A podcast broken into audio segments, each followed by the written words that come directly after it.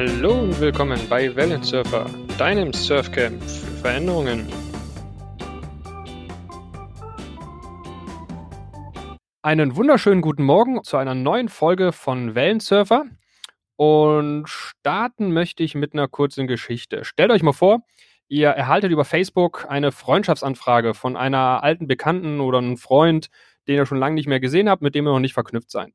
Der Freund bittet euch um Hilfe und sagt, du musst ganz schnell handeln, weil dringend, er hat dann ein Problem, ob du ihm Gefallen tun kannst, sendet dir ein paar Codes zu, die du ihm bitte per Facebook zurücksenden sollst.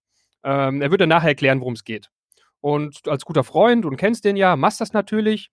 Und am Ende kommt raus, tatsächlich war das gar nicht der Freund, sondern ein Account, der gehackt wurde von jemandem, von Kriminellen.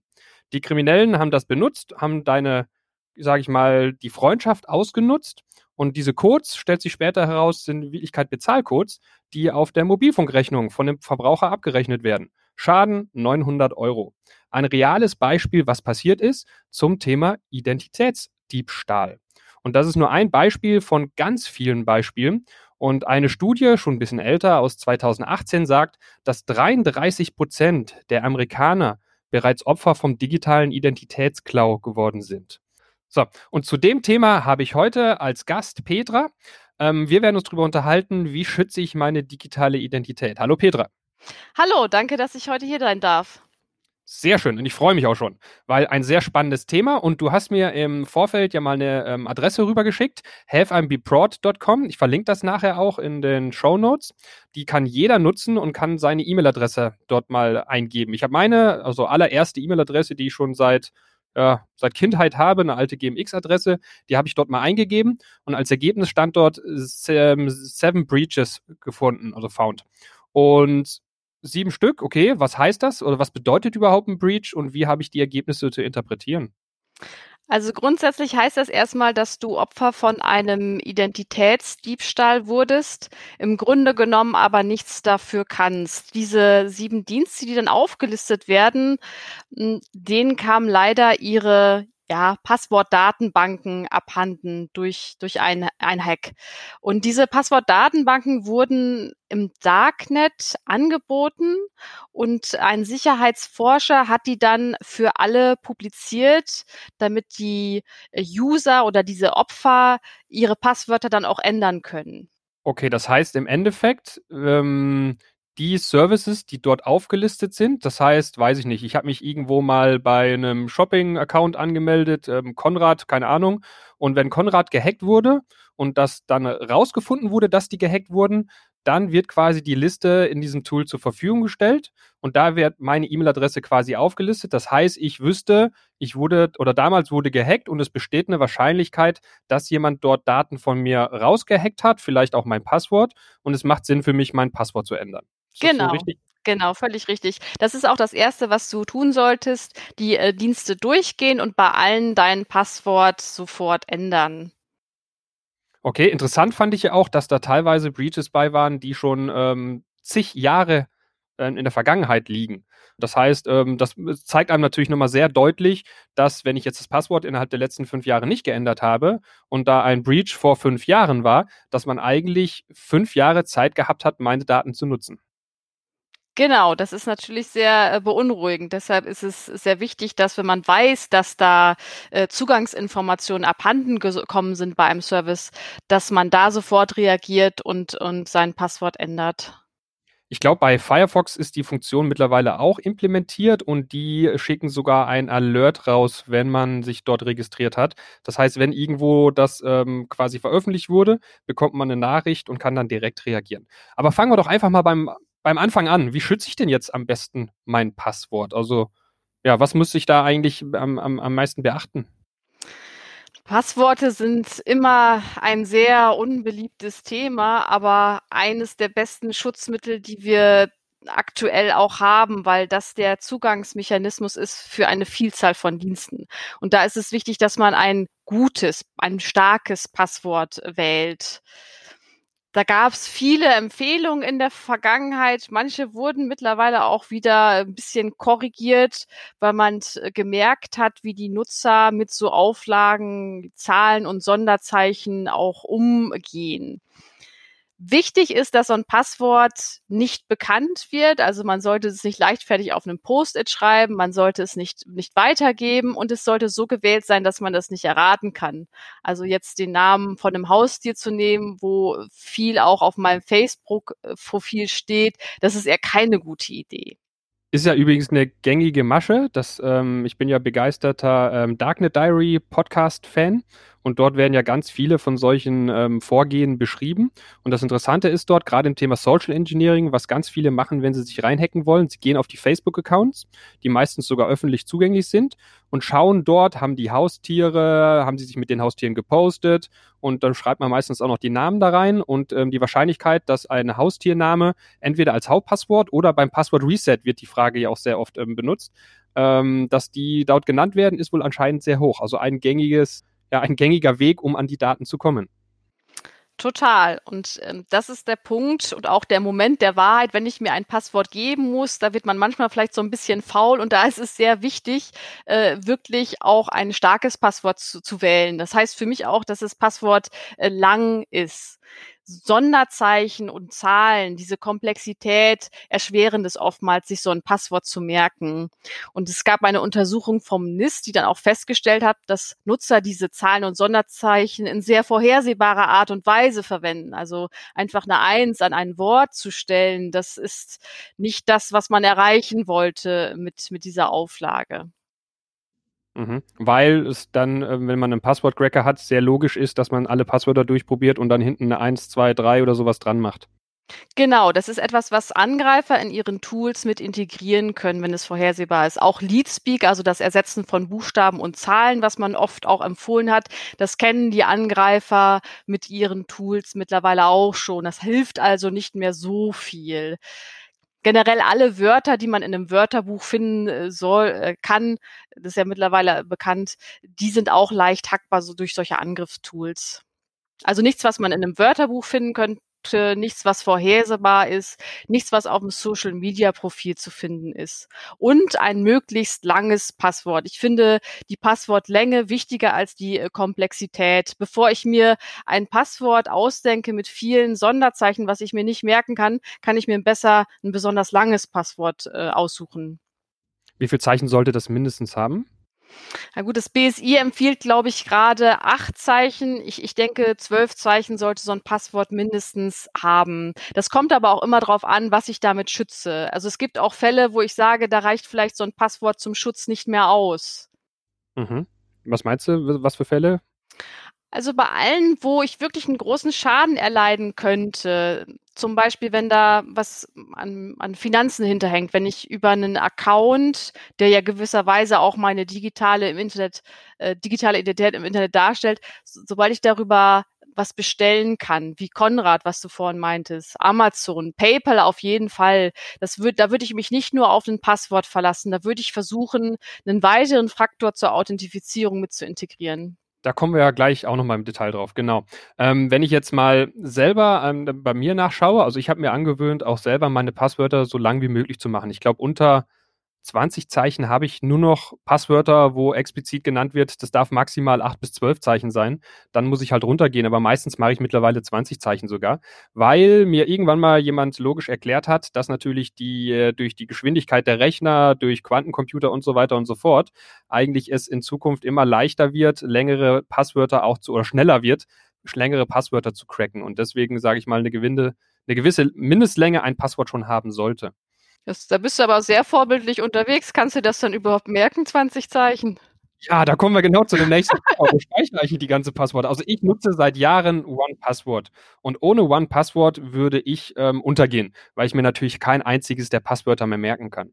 Was ist denn deine Empfehlung generell zum Thema Passwortmanager? Weil andererseits ist ja so, wenn das mal jemand hackt, ähm, dann sind natürlich alle meine Passwörter geleakt. Ja, das ist äh, eine fast schon äh, religiöse Diskussion, finde ich manchmal mit diesen Passwortmanagern. OnePassword ist natürlich jetzt ein Cloud-Passwortmanager, also ein Passwortmanager, der die Datenbank in der Cloud hält. Äh, ich persönlich äh, bin ein Fan von KeyPass XC. Das ist ein Passwortmanager, den kann man sich lokal auf den PC ablegen oder auch lokal backuppen. Das bringt natürlich gewisse Komforteinbußen mit sich. Es kommt halt immer drauf an, was ist das für ein äh, Passwortmanager? Es, es gab auch schon Online-Passwortmanager, die ge gehackt wurden, ähnlich wie wir das eingangs hatten bei diesen Have I Been Pwned.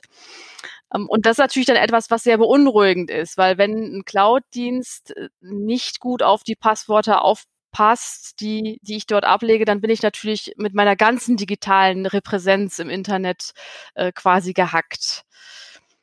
Bei diesen Cloud äh, äh, wenn man die verwendet, würde ich sagen, ist es umso wichtiger, dass diese mit einer besonders starken Authentifizierung geschützt werden, weil das natürlich die Hürde ist, die ein Angreifer nehmen muss. Also habe ich jetzt einen, einen Cloud-Passwort-Manager, wo ich halt auch mit einem Art Passwort zugreife, dann sollte natürlich dieses Master-Passwort besonders, besonders gut sein. Mhm. Das ist bei mir auch der Fall. Ich habe ein ziemlich komplexes und langes, was ich ähm, lange gebraucht habe, um dieses eine auswendig zu lernen. Ähm, was aber gleichzeitig den Nachteil hat, ich fairerweise wechsle das Passwort nicht so oft. Und ähm, was ist denn, also da, haben wir eben gar nicht drüber gesprochen, was ist denn deine Empfehlung, wie regelmäßig sollte man ein Passwort wechseln? Weil ich habe irgendwo im Hinterkopf, dass auch mal drüber diskutiert wurde, dass es gar nicht so viel Sinn macht, das Passwort so oft zu wechseln. Da haben sich die ja, da haben sich die Empfehlungen auch äh, geändert. Früher hat man relativ regelmäßig so einen Passwortwechsel gefordert. Dann gab es jetzt auch eine Untersuchung vom NIST, SP 863b Digital Identity und da wird explizit nicht mehr ein Passwortwechsel gefordert, es sei denn, es wurde bekannt, dass das Passwort gehackt wurde. Dann sollte man das natürlich ändern, aber man empfiehlt mittlerweile vom NIST nicht mehr so einen, was weiß ich, monatlichen Passwortwechsel. Ich denke, man hat herausgefunden, dass je öfter man die Leute zwingt, äh, das Passwort zu ändern, desto weniger Mühe geben sich die Leute. Ne? Also bei deinem Masterpasswort, das hast du dir jetzt einmal ausgedacht und gut gemerkt. Wenn du das jetzt regelmäßig ändern müsstest, dann würde da wahrscheinlich auch äh, vielleicht die, die Komplexität oder Länge des Passworts drunter leiden. Ja, wer kennt das nicht? Du hast es eben angesprochen, ähm, eine Eins hinten noch dran gepackt weil ähm, das alte Passwort kann man sich ja merken und eine Eins hinten dran ist ja relativ schnell. Also da weiß ich, in der Vergangenheit habe ich das öfters mich mal erwischt, dass dann eine Eins dahinter gekommen ist und wo ich dann ähm, nachträglich mir das doch nochmal ändern musste oder durch den Kopf gehen lassen habe und gemerkt habe, hm, ist vielleicht doch nicht ganz so sicher. Genau, da, da muss man halt drauf achten, ähm, was bin ich für ein Typ, was bin ich bereit äh, an Usability aufzugeben, was bin ich bereit für an Komplexität für, für ein Passwort mir zu merken. Bei Passwortmanagern ist einerseits wichtig der Speicherort, ist er in der Cloud oder ist er lokal. Ähm, es ist aber auch vielleicht die Frage, wo brauche ich einen Passwortmanager? Wie gehe ich damit um? Arbeite ich nur an meinem Laptop? Arbeite ich viel an meinem Handy? Ähm, je nachdem würde ich mir dann aussuchen, was für einen Passwortmanager ich da verwenden möchte. Also können wir quasi festhalten, ist es auf jeden Fall schon mal besser, einen zu nutzen und regelmäßig verschiedene Passwörter zu haben, die recht gut sind, als keinen zu nutzen. Und bei der Nutzung ist dann eher die Frage, bin ich ähm, jemand, der ganz viele Geräte hat? Da bietet sich natürlich ein Cloud-Service äh, wie OnePassword zum Beispiel an. Oder bin ich eher jemand, der sagt, nee, ist mir eigentlich nicht so wichtig, eher meine Standardgeräte. Und dann ist sowas wie KeyPass, hast du erwähnt, ähm, eine gute Alternative. Ist ja, glaube ich, KeyPass ist sogar kostenlos, soweit ich weiß. Genau, Keepers XC ist ein Open Source äh, Produkt, was kostenlos verfügbar ist. Ich finde bei Passwortmanagern auch noch wichtig zu erwähnen, es hat eine ganz tolle Funktion, wenn man so etwas nutzt, weil das quasi ein Sammelsurium dessen ist, wie ich online auftrete. Die Sammlung meiner Accounts stellt quasi das Set an digitalen Identitäten für mich selbst dar. Und ich habe damals damit angefangen, um auch selbst meine digitale Identität ein bisschen aufzuräumen, um, um mal zu schauen, wo bin ich überhaupt online und was habe ich da für Passwörter. Das ist, das ist eine ganz tolle Funktion von so einem Tool. Es ist richtig viel Arbeit, wenn man damit gerade erst anfängt, aber es ist gut, überhaupt anzufangen. Ja, den Aspekt habe ich noch gar nicht so betrachtet, aber wenn ich mir meinen Passwort-Account ähm, mal durchschaue und ich bin vor kurzem auf einem Familienaccount gewechselt und da habe ich genau diese Aufgabe gemacht, mir mal verschiedene anzuschauen. Es ist also wirklich, was sich da über die Jahre ansammelt, ist schon enorm, weil mittlerweile man ja für jede Bestellung, wenn man irgendwo was online macht und auch nur einmal dort bestellt, ja meistens sich registrieren muss, dann doch ein Passwort macht und die Anzahl der Passwörter und Identitäten, die man äh, dann dort erstellt, ist schon enorm. Interessanter Punkt, ja. Und bei dem Passwortmanager kannst du dir natürlich ein sehr komplexes und auch sehr lange, langes Passwort generieren, ohne dass es dir wirklich, ohne dass es anstrengend für dich ist. Du kannst es sehr einfach benutzen. Mhm. Was passiert denn, wenn ich, also der, der, der Worst Case ist ja, Ich bin jetzt, sagen wir mal, drei Monate im Urlaub, komme aus dem Urlaub zurück und man kennt es oder die meisten werden es kennen. Ich will meinen Firmenrechner anmachen und weiß mein Passwort nicht mehr. Das heißt, es war ein sehr guter Urlaub, aber natürlich doof, weil ich dann an mein Passwort nicht mehr rankomme. Jetzt nehmen wir mal den Fall, ich bin drei Monate im Urlaub und ähm, oder Elternzeit oder Auszeit oder sonst was, komme zurück und weiß mein Passwort nicht mehr zu meinem ähm, One-Password-Account, wo all meine Passwörter drin sind. Was, also wie kann ich das verhindern? Was ist denn da der beste Weg? Ja, das Einfachste wäre natürlich irgendwie ähm, versuchen, das Passwort sich zu merken. Aber es kommt natürlich oft vor, dass man das Passwort vergisst und sich selbst aussperrt. Vermutlich kommt das sogar öfter vor, als dass man äh, gehackt wird. Dafür gibt es Passwortrücksetzungsverfahren, dass man sich wieder quasi ein äh, einsperren kann, nicht einsperren, aber dass man wieder in seinen eigenen Account reinkommt. Da gibt es meistens so eine Art Passwort-Vergessen-Link, wo man draufklicken kann und dann bekommt man an seine hinterlegte E-Mail-Adresse einen Link zugeschickt, um sich sein Passwort neu zu setzen. Mhm. Wie sieht das bei den Passwortmanagern aus? Also KeyPass zum Beispiel? Ja, bei KeyPass ist es ja so, dass es erstmal keine, keine Webseite ist. Das ist eine, eine Desktop-Applikation. Das ist dann äh, wirklich schwierig. Wenn man das Masterpasswort da vergessen hat, dann hat man tatsächlich erstmal ein Problem. Das mag bei diesen Online-Passwortmanagern noch anders sein. Da kann man ähm, bestimmt auch noch mit anderen Verfahren als nur einem Passwortrücksetzungslink arbeiten. Also ich weiß, dass One Password zum Beispiel, da kann man sich so eine Art Dokument, so einen Master, ich weiß gar nicht, wie das heißt, irgendwas mit Master, Keyword oder sowas, das kann man sich ausdrucken und kann es quasi in seinen Safe legen. Und ähm, über das kann man dann quasi den Zugang, ich weiß gar nicht, ob man den wieder beantragen kann oder ob da ein Code drauf ist, den man eingeben muss, müsste ich mir mal anschauen. Die Frage ist ja, wenn ähm, ich zum Beispiel, also spielen wir das einfach mal weiter, ähm, heutzutage digitale Identität hat ja jeder von uns. Und digitaler Nachlass ist ja auch so ein Punkt, was ganz oft angesprochen wird.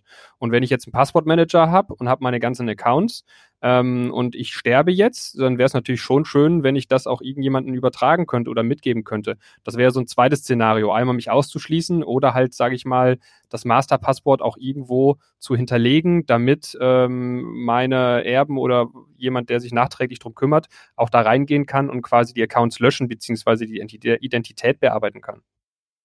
Da gibt es von manchen Diensten sogar hm, konkrete Optionen, da hm, Personen anzugeben für den Nachlass. Ich meine, Facebook hat sich darüber äh, Gedanken gemacht. Diese Einmalcodes, die du erwähnt hast, die gibt's auch bei vielen E-Mail-Diensten. Wenn man sich ausgesperrt hat, weil man zum Beispiel seinen zweiten Faktor vergessen hat, dann kann man sich mit kann man mit Einmalcodes den Account wieder öffnen. Und das ist bei E-Mail-Accounts besonders wichtig, weil viele ja Online-Dienste haben ja diese Passwort-Vergessen-Funktion, wo ich dann einen Link an meine E-Mail-Adresse bekomme. Wenn ich aber meine E-Mail-Adresse da den Zugang zu verliere, dann komme ich natürlich nicht mehr so einfach rein. Und deshalb ist in, in diesen Fällen das so clever, sich diese Einmalcodes auch auszudrucken und ähm, ja in den Safe abzuheften. Das sind natürlich dann auch Codes, mit dem ähm, ja im Rahmen von so einer Nachlassverwaltung jemand anders Zugriff nehmen könnte. Du hast ganz am Anfang das Thema angesprochen, also Passwörter, okay, wissen wir jetzt, ist wichtig, möglichst ein langes, wenn möglich ein komplexes. Ähm, das Ganze zu managen ist eine Herausforderung, kann man verschiedene Services für nutzen, wie OnePassword, KeyPass, ähm, also verschiedene, die es quasi speichern. Wie sicher siehst du das Thema, weil kann ja zum Beispiel auch in einem Chrome, in dem Browser die Passwörter speichern oder ich bin Mac-User, Mac-Schlüsselbund, kann man die ja auch ähm, speichern. Meine oder mein Halbwissen dazu ist, dass irgendjemand mal gesagt hat, äh, das wären eigentlich so die unsichersten Punkte, die man nutzen könnte. Stimmt das oder hast du da Erfahrung? Also ich weiß jedenfalls, dass das, ähm, dass es NISA, die, die Europäische Agentur für Cybersicherheit, von diesen Browser-Passwortspeichern abrät.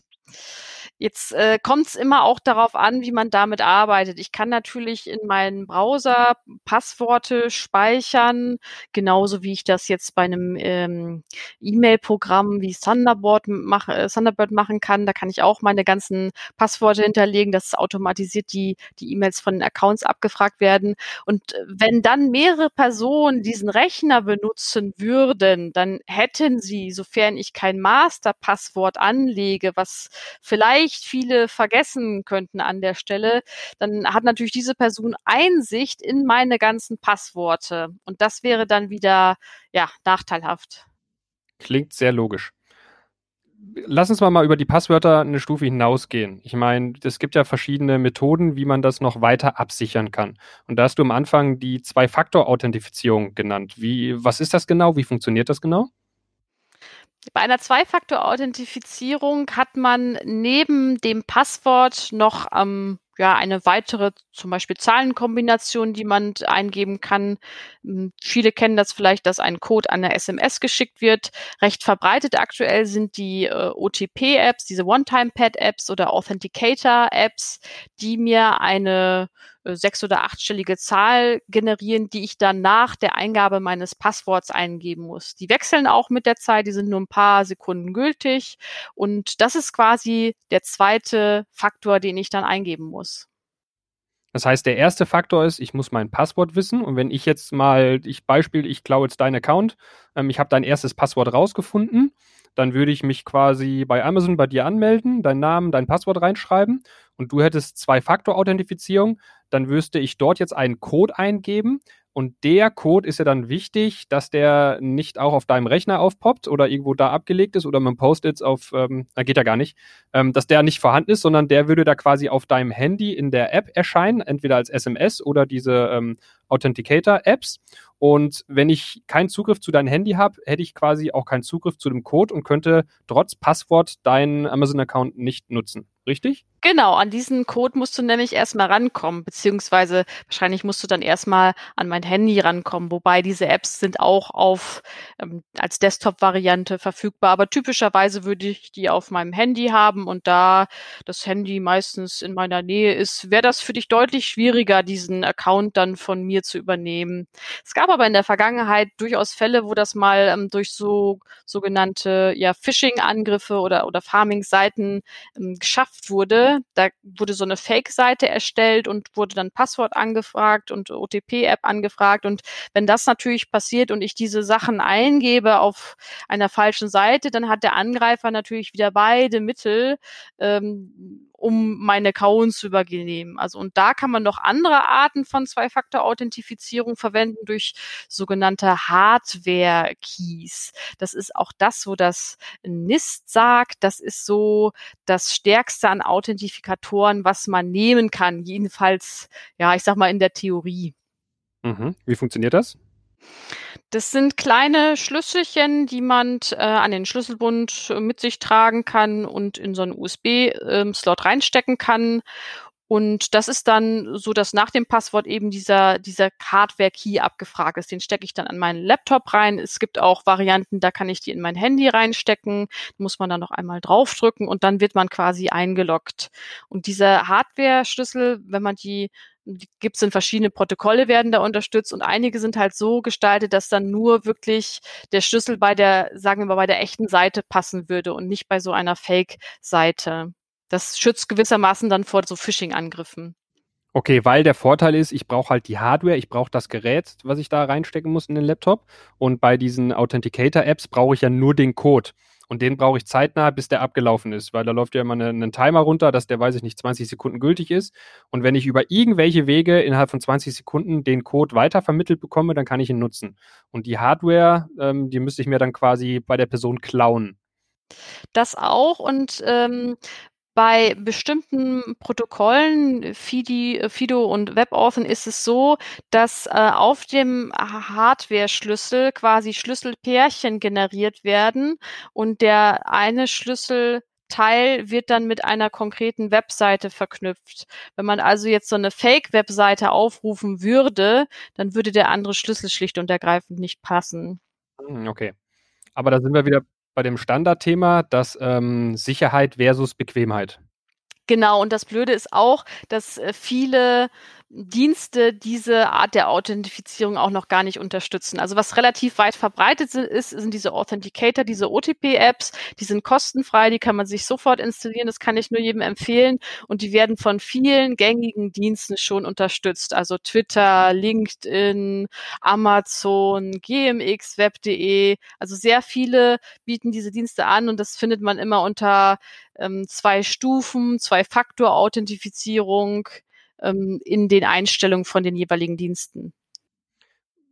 Also du nutzt das quasi überall. Oder was ist deine Empfehlung? Sagst du, es macht Sinn bei den wichtigsten Diensten, wie zum Beispiel, weiß ich, überall da, wo finanzieller Schaden dran ist? Ja, genau. Also wenn ich einen Dienst habe, wo ich was bestellen kann, wo ich meine Kreditkarte vielleicht äh, hinterlegt habe oder wo man Geld abbuchen könnte, was ich eingezahlt habe, da brauche ich auf jeden Fall einen zweiten Faktor.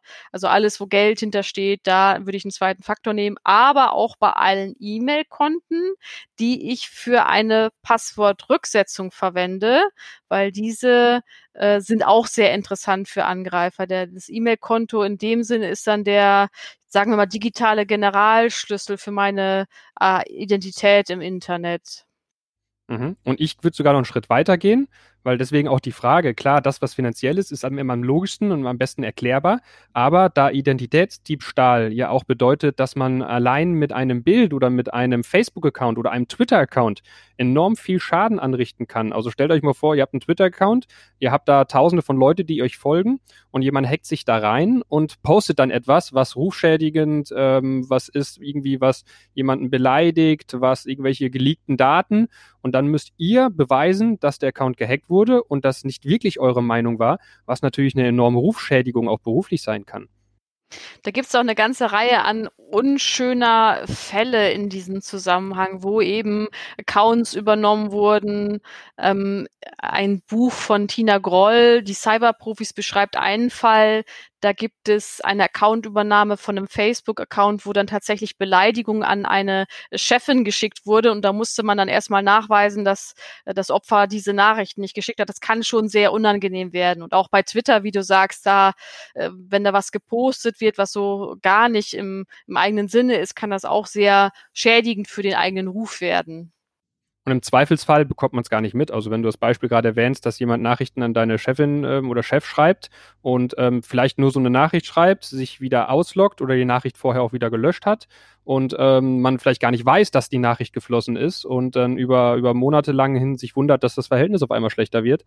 Also da gibt es ja verschiedenste Möglichkeiten. Deswegen also die Zwei-Faktor-Authentifizierung nicht nur dort, wo Geld im Spiel ist, sondern auch wo Ruf, wo Meinung, also wo auch mehr passieren kann noch auch dort einsetzen. Ja, da gebe ich dir recht. Also Rufschaden ist auch erheblich. Da sollte man auch den zweiten Faktor verwenden. Ich überlege gerade, ob mir etwas einfällt, wo ich keinen zweiten Faktor empfehlen würde. Eigentlich nichts. Es ist eine gute Idee, einen zweiten Faktor zu haben. Es also beruhigt also auch. Also genau, vielleicht wenn ich mich bei Chefkoch ähm, anmelde und nach einem Rezept suche, dann würde mir jetzt der Use Case für einen zweiten Faktor nicht ganz so einfallen, aber ansonsten glaube ich, für, für Vielzahl der Fälle ähm, sollte man das auf jeden Fall nutzen. Und wie du schon sagst, es beruhigt halt einfach. Selbst wenn ähm, nichts passiert, ist es ja ein guter Fall, dass man abgesichert ist. Ja, ich hatte das auch mal, da habe ich so eine Nachricht bekommen, dass äh, irgendwer versucht, bei mir ein Passwortrücksetzungsverfahren anzustoßen oder irgendwas an meinem Account zu ändern. Und da war ich tatsächlich gerade im Urlaub, konnte aber beruhigt sein, weil ich wusste, diesen Account hatte ich noch mit einem weiteren Faktor versehen, wusste also, er kam, er käme da nicht ganz einfach so ran. Und es ist auch vielleicht, der Chefkoch muss ich doch wieder ähm, revidieren, die Meinung, weil, wie schon gesagt, ähm, ähm, Darknet Diary ist Fan und ich weiß, es gibt dort eine Folge, die ich jedem empfehlen kann. Das ist die Xbox-Doppelfolge. Und da haben sich jugendliche Leute in ein normales Forum, ähnlich wie Chefkoch, reingehackt, haben dort aber dann ähm, über den Weg die Teilnehmerliste von anderen Leuten oder die Namen oder E-Mail-Adressen von anderen Leuten bekommen und haben dann mit den E-Mail-Adressen, die sie vorher nicht hatten, quasi Rückschlüsse geschlossen darauf, dass das Microsoft-Mitarbeiter sind und dass die gerne kochen und haben dadurch leichter deren Passwort ähm, erraten und sind dann quasi auf Microsoft-Accounts ähm, draufgekommen von Mitarbeitern und haben sich dort weiter reingeloggt, bis sie nachher zu allen Zugriff hätten. Also selbst, also eigentlich spricht nichts dafür oder ähm, ähm, ähm Zwei-Faktor-Authentifizierung nicht zu nutzen. Es ist nur manchmal die Frage, ob der Dienst das auch wirklich anbietet. Also wie gesagt, OTP-Apps sind weit verbreitet, aber ich meine, es gibt tatsächlich auch noch Dienste, die so eine Zwei-Faktor-Authentifizierung noch gar nicht anbieten. Ich habe mich da einmal über so einen gewissen Online-Shop geärgert, weil ich hätte ja gesagt, bei allem, wo Geld hintersteckt, würde ich das auf jeden Fall machen. Das habe ich auch versucht für mich dann durchzuziehen und aufgeräumt, meine ganzen Accounts. Und da musste ich mich wirklich schweren Herzens von diesem Online-Shop verabschieden, weil der keine Zwei-Faktor-Authentifizierung anbot und mir das dann irgendwie nicht sicher genug war. Es gab dann allerdings die Option, dass ich mich quasi mit einem Facebook-Login hätte einloggen können in dem Shop. Also ich könnte, anstatt da jetzt ein Passwort speziell für den Shop anzuleben, einfach meinen Facebook-Login verwenden können. Ähm, lass uns mal noch auf ein spannendes Thema eingehen und Frage an dich. Du hast doch garantiert ein Smartphone. Na klar. Ähm, hast du ein modernes Smartphone, wo du Face ID oder Fingerabdruck ähm, machen könntest? Machst? Ja, ich habe ein Smartphone, das durchaus in der Lage wäre, äh, Touch ID und äh, ich habe auch eins, was Face ID, ähm, wo ich das einsetzen könnte, ja. Nutzt du es? Ich persönlich nutze das nicht.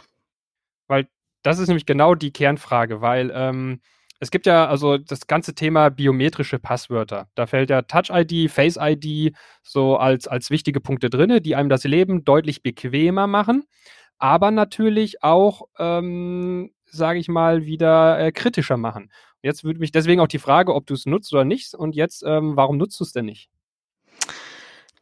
Ja, also ich glaube, im Fall von Touch ID und Face ID könnte, könnte man das aus Sicherheitsgesichtspunkten durchaus machen, weil da ist es so, dass diese Biometrie ja lokal auf dem Gerät liegt. Das ist ja keine zentrale Abfrage meiner biometrischen Merkmale. Es dient ja erstmal lediglich dazu, dass ich mein Handy nutzen kann. Also das Handy ähm, schaut quasi, ob ich das wirklich bin und dann würde eine Authentifizierungsoperation ja mit anderen ähm, kryptografischen Mitteln im Hintergrund laufen. Da würde jetzt ja nicht mein Fingerabdruck oder mein, meine Gesichtsmuster weiter ähm, geschickt werden, was es ja in anderen Teilen auch gibt, wovon ich wirklich nichts halte. Also diese dezentrale biometrische Authentifizierung, die äh, kann man schon nutzen. Man muss halt genau schauen, ähm, die Sicherheit bei diesen Verfahren hängt immer von der Hardware ab. Jetzt ist Face ID und Touch ID etwas von Apple, was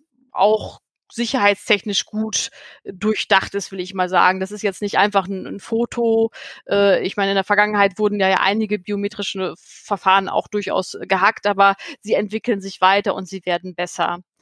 Interessant bei dem ganzen Thema ähm, Authentifizierung ist, das NIST hat ja so eine Einstufung gemacht äh, in dieser Publikation Digital Identity, wo sie schauen, was für Faktoren zur Authentifizierung schätzen sie für wie stark ein. Dieses Passwort, was wir anfangs hatten, das ist so äh, AL1, das ist so die erste Stufe. Diese OTP-Apps, die wir vorhin erwähnt hatten, das ist so das Level 2 und Level 3 sind Hardware-Authentifikatoren, die ja nicht von vielen Diensten äh, unterstützt werden. Interessant ist nun, dass diese biometrischen Merkmale gar nicht äh, so sehr als Authentifikator meiner Einschätzung nach gesehen werden, sondern mehr als eine Art Identifikationsmittel, als ein Unterscheidungsmerkmal. Ja, also es ist eigentlich eher das Endgerät, was mir die Authentifikation ermöglicht. Und man kann Face ID und Touch ID auch verwenden, muss dann natürlich, äh, man muss eigentlich immer gut auf sein Handy aufpassen. Aber eigentlich geht es dann darum, dass das Handy im Hintergrund die Authentifizierung macht. Mhm. Okay, spannend. Die, die, die, Frage, ich habe ähm, vor kurzem ein spannendes Buch Quality Land gelesen. Ich weiß nicht, kennst du das? Ja, das kenne ich. Ist sehr, sehr schön. lustig. Und ähm, ist ja sehr, sehr abged äh, abgedreht, das Buch, aber im, im, im Kern äh, philosophisch gesehen viele interessante Punkte da drin. Und ein Punkt ist, dass zum Beispiel dort vor Ort alle Leute mit Küssen bezahlen müssen. Sprich, du musst deinen Touch, dein Handy musst du küssen, um dich zu identifizieren, um quasi ähm, eine Bestellung zu autorisieren. Was, was du heute mit Face ID oder Touch ID machen würdest.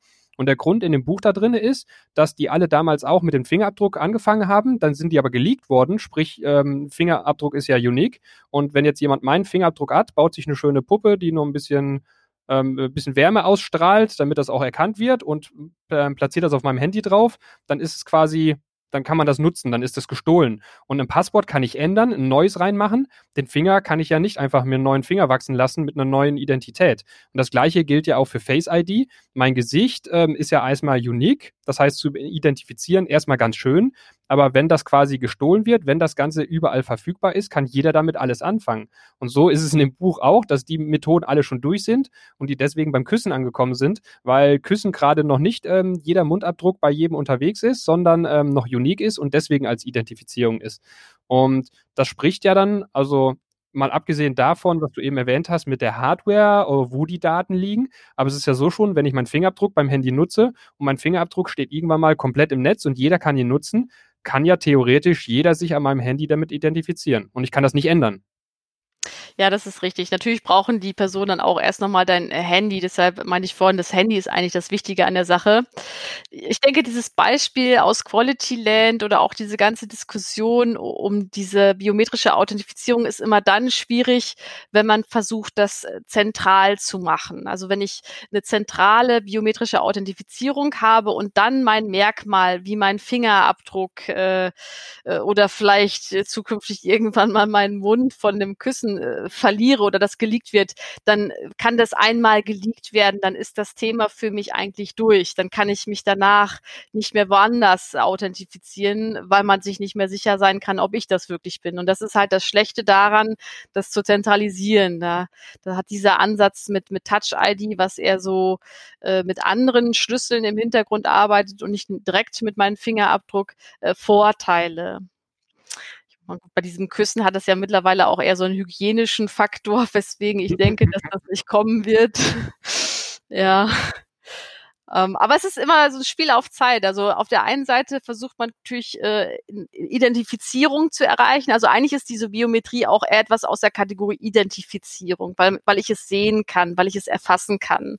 Natürlich kann ich dann mit Infrarotkameras und dergleichen eine recht genaue Erfassung machen, aber das ist insofern ein Spiel auf Zeit, weil Angreifer natürlich auch versuchen können, das äh, ähm, damit zu, zu erreichen oder da, da eine Kopie zu machen. Ja? So ein Passwort, das ist nicht so offensichtlich.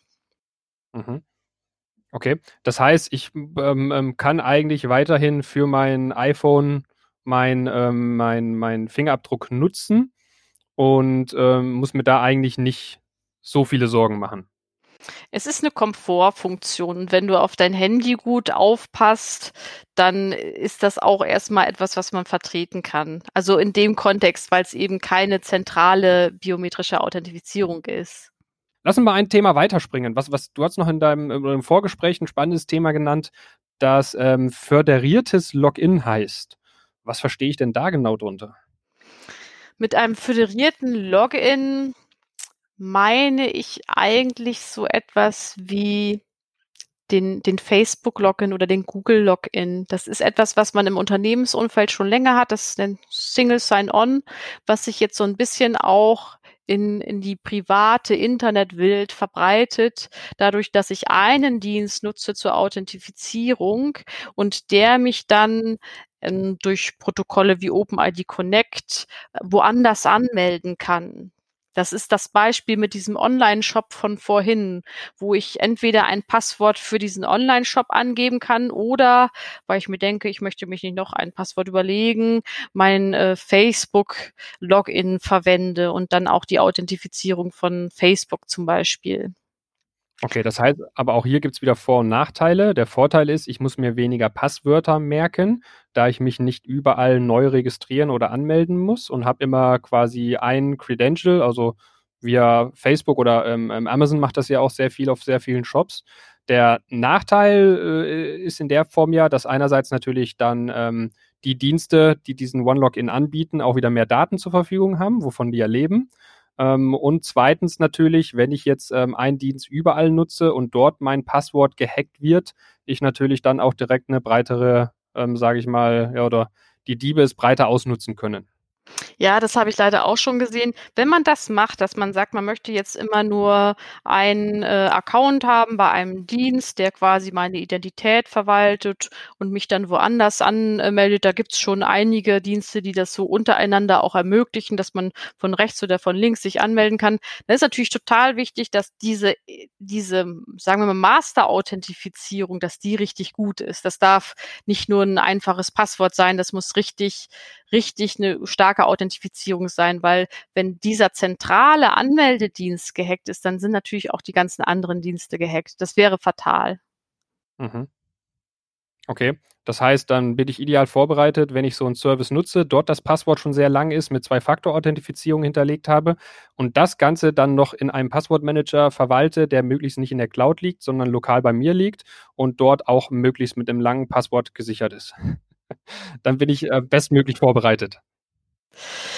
Ja, das, das sind so, ich denke mal, ein Anfang ist es, wenn man überhaupt erstmal einen Überblick darüber bekommt, wo man überall Accounts hat und digitale Identitäten. Ich denke, das ist, ist ein guter, guter Anfang und ein guter Einstieg auch zum Thema äh, Passwortmanagern.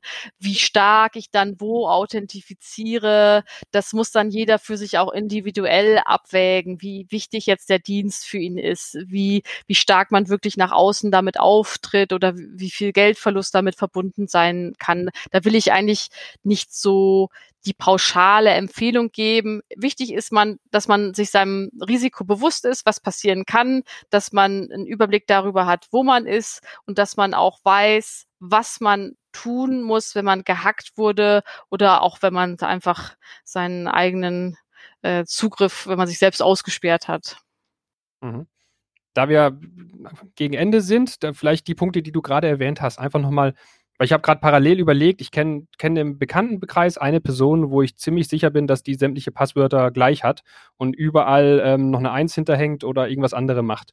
Und äh, wenn ich die Person ab und zu mal sehe, dann unterhalten wir uns auch über das Thema. Was wäre denn so das, wo du sagen würdest, das ist das absolute Basic? Fang mit dem einen Schritt an, bevor du dir einen Passwortmanager oder sonstige Sachen holst. Also was ist das allererste, was die Person machen müsste? Einen Überblick darüber verschaffen, wo man überall Accounts hat. Das ist so der erste Schritt.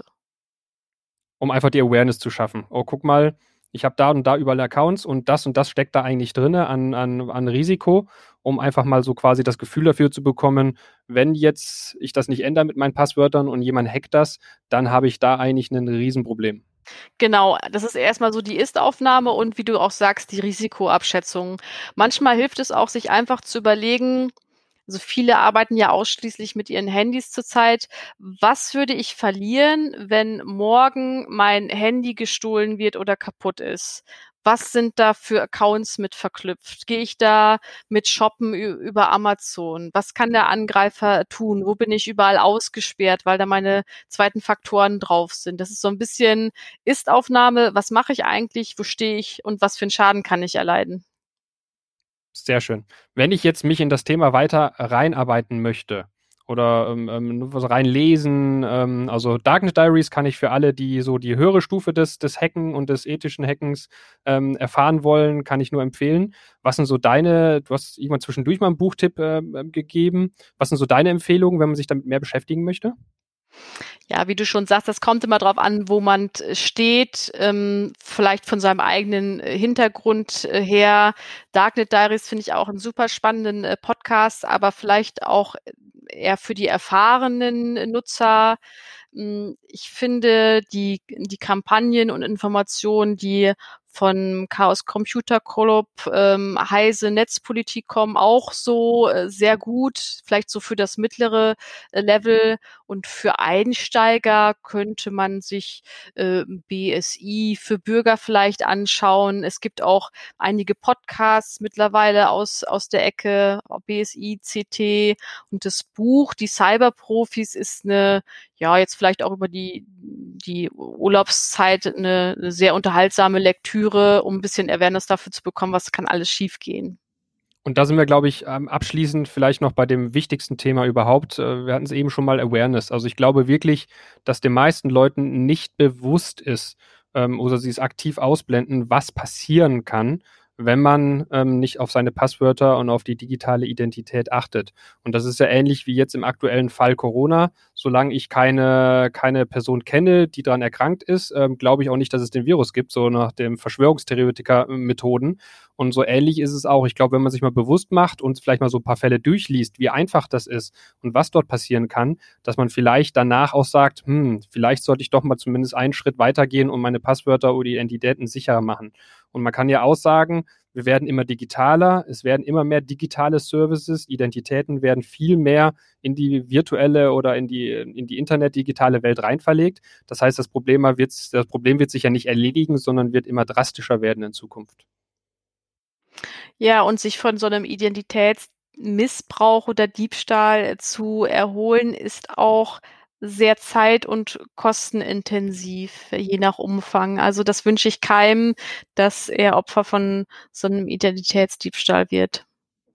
Sehr schöne abschließende Worte. Petra, vielen Dank für deine Zeit, für den, den wertvollen Input. Und ähm, ich werde die ganzen Sachen in den Show Notes unten verlinken und wünsche dir dann jetzt erstmal schöne Feiertage und äh, erholsame Feiertage trotz Corona-Lockdown und ähm, freue mich, dass wir das Thema Passwortsicherheit oder Identitätensicherheit nochmal hoffentlich ein Stück weiter, äh, sage ich mal, aufgearbeitet haben und für manche Leute vielleicht so ein bisschen die Awareness dafür geschärft haben. Vielen Dank. Sehr gern.